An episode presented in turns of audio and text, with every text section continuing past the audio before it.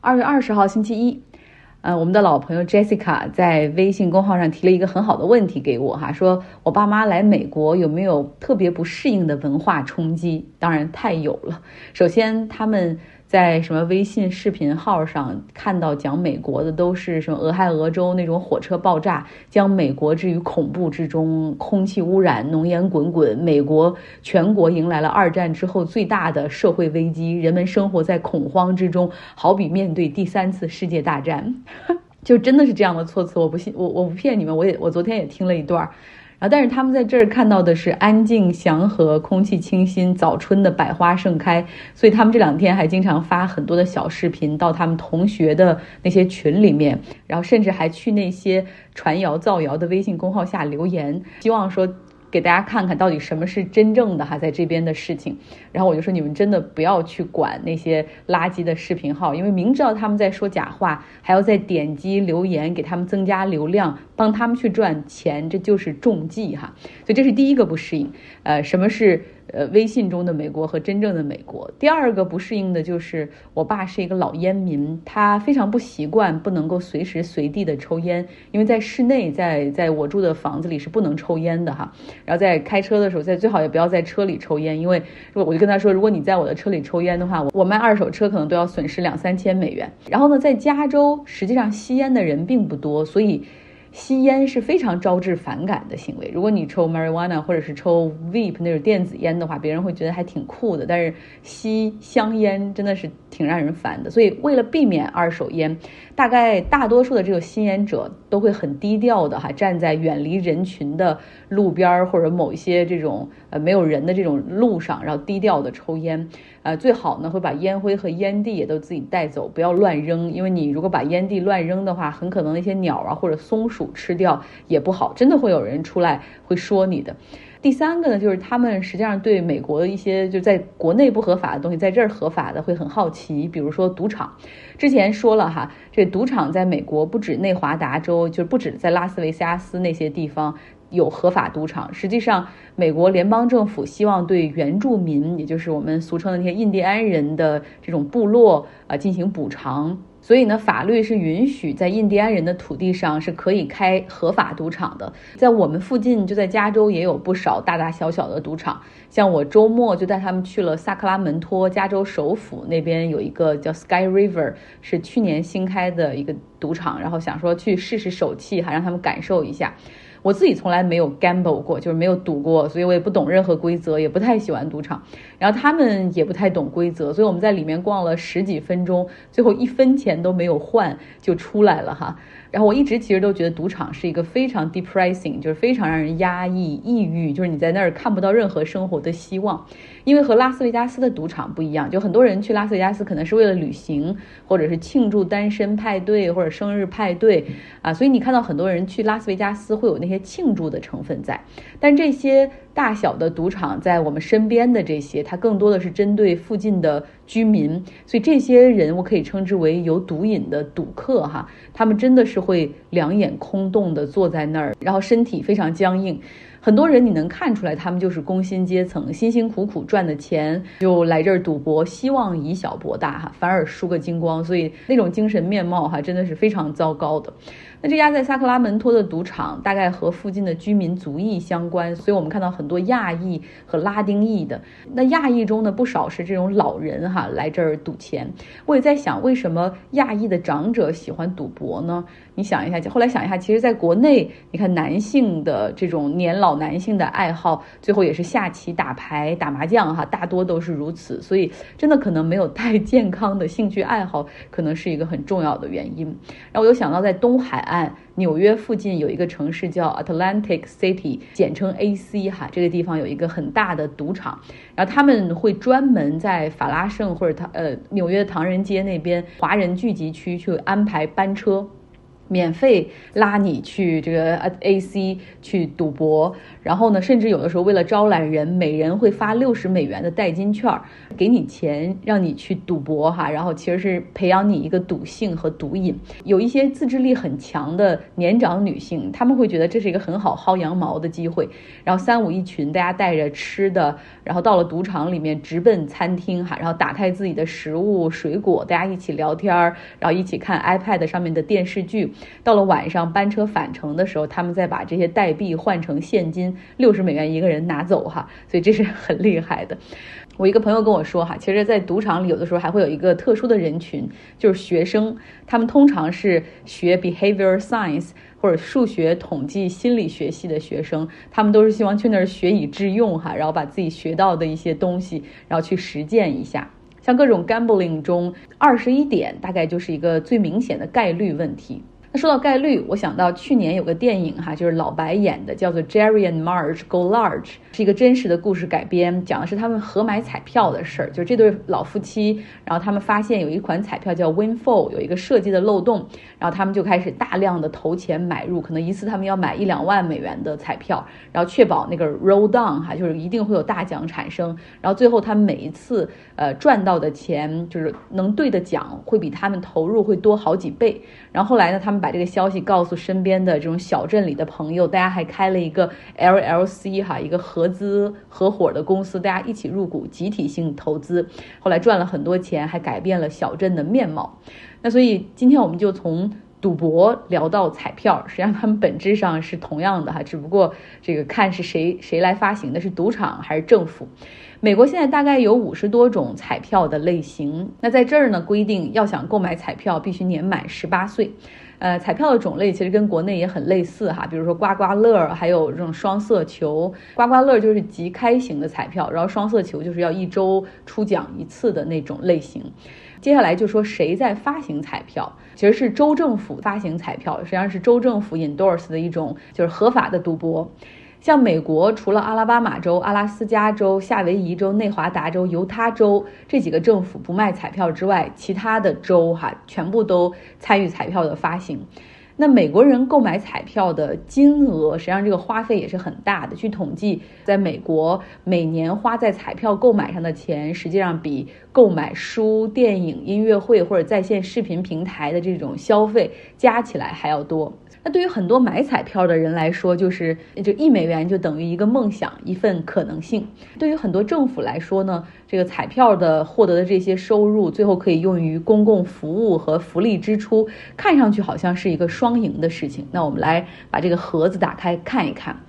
彩票 lottery 它的历史非常的悠久，最早可以追溯到古罗马时期，甚至好像在圣经中说什么以色列王也搞过一个类似于彩票的东西。那再往后哈，这个说在西欧那些低地的国家，其实都有这种彩票的发行。像英格兰在一五六七年的时候，伊丽莎白一世女王就发行过彩票啊，当然它不叫彩票了，时先令就可以买一张。就除了最后可能会中大奖哈，这是鼓励鼓励人们购买的一个 incentive，还有一个就是呃每一个购买彩票的人，相当于你有这个 ticket 之后就可以免除被逮捕，除非是犯了谋杀罪。那么在新大陆这边北美殖民地啊，在一七四五年的时候，波士顿所在的这个马赛诸塞，它实际上就将彩票发行合法化，因为政府财政的紧缺。嗯，然后呢，像哈佛、耶鲁、普林斯顿这些藤校，他们最初建立的这个 funding 里面，其实也很多来自于彩票的支持。那殖民地的这些人呢，他们还曾经计划通过发行彩票的方式筹集资金，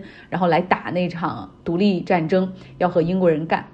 美国独立之后，哈，这个联邦政府开始发现怎么各地彩票这么泛滥，然后管理也很混乱。他们是一度立法限制和禁止合法彩票的发行，但是这个合法的被禁止了，地下的这种私彩层出不穷。然后他们也不叫它彩票，叫做 number games 啊，一个数字游戏。能够组织起这些私彩的，通常都是犯罪团伙、黑帮。那后面又出于打击犯罪的考虑，各州陆续哈开始考虑立法，然后推动彩票的合法化。像新泽西州，它是一度没有消费税、没有个人收入所得税的一个州，设想的哈是财政收入可以通过彩票的这个收入来覆盖。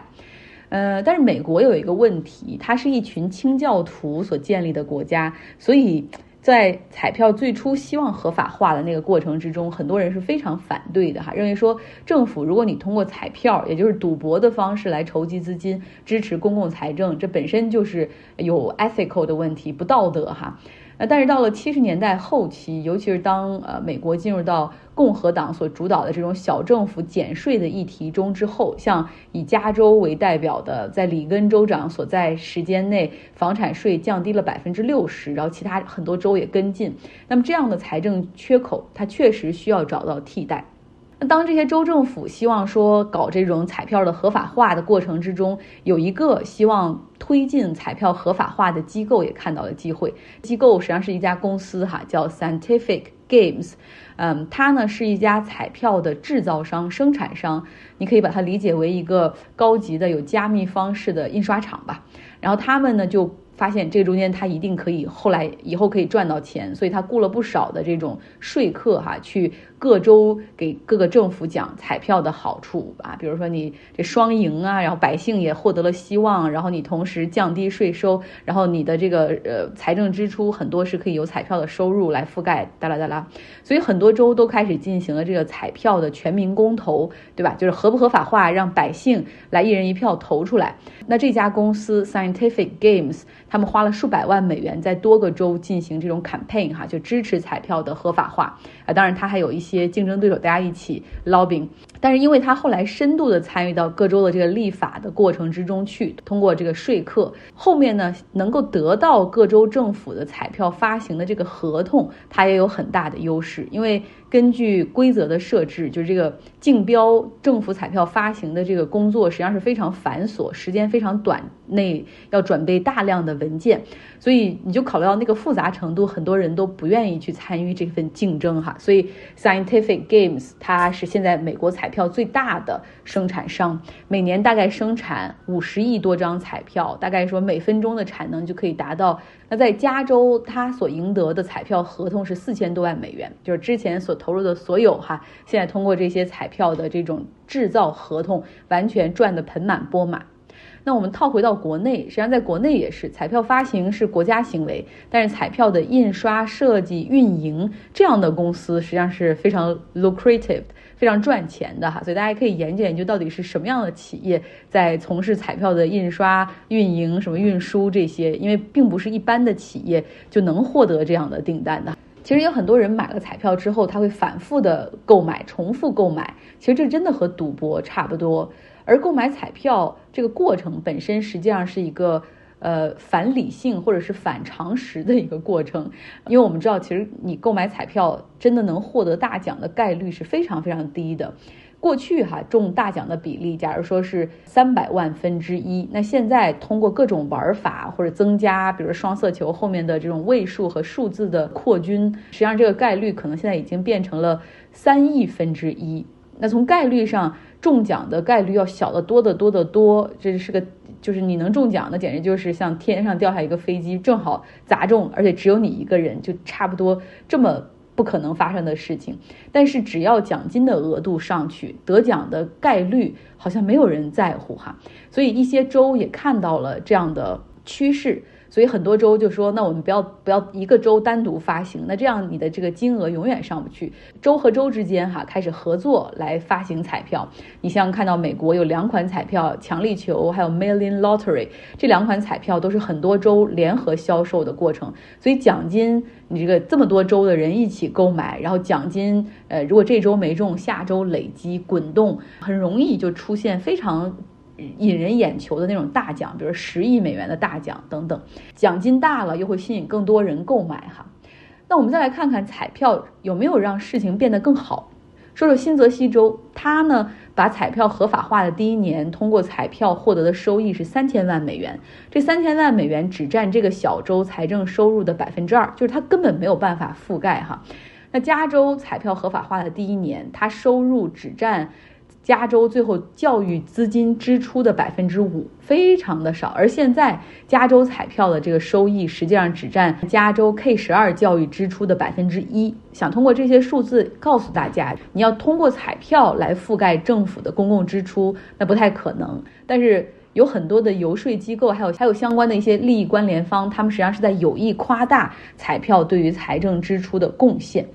那好，我们再来看一看是谁在买彩票。有数据统计，在美国是年收入低于三万美元的这种家庭，他们平均会花费百分之十三的这种家庭收入来购买彩票，而年收入超过五万美元的人，实际上每年只会花百分之一的钱在这个彩票上。这个也好理解哈，就是低收入的家庭更寄希望于这份幸运可以改变家庭的境遇哈，改变这种阶层上的不可流动性，所以有很多。中低收入的群体实际上是会有固定、经常性购买彩票的行为。客观上，彩票其实也就培养了这种赌博成瘾的这种瘾性在哈。通过我刚才讲的这些，也可以感受到，实际上彩票无意中造成了一种结构性的失衡。政府的减税惠及的是中高收入人群，对吧？你收入越高，那减税你获益越多。那么，用于覆盖减税这部分所缺少的公共财政支出，更多的是依靠中低收入的人群重复性购买彩票来实现的。如果从公平的角度上来看的话，彩票真的是一个非常失败的转移支付。我们明天是一个公共假期哈，叫 President Day，总统日哈，可以休息一天。希望你有一个愉快的周一。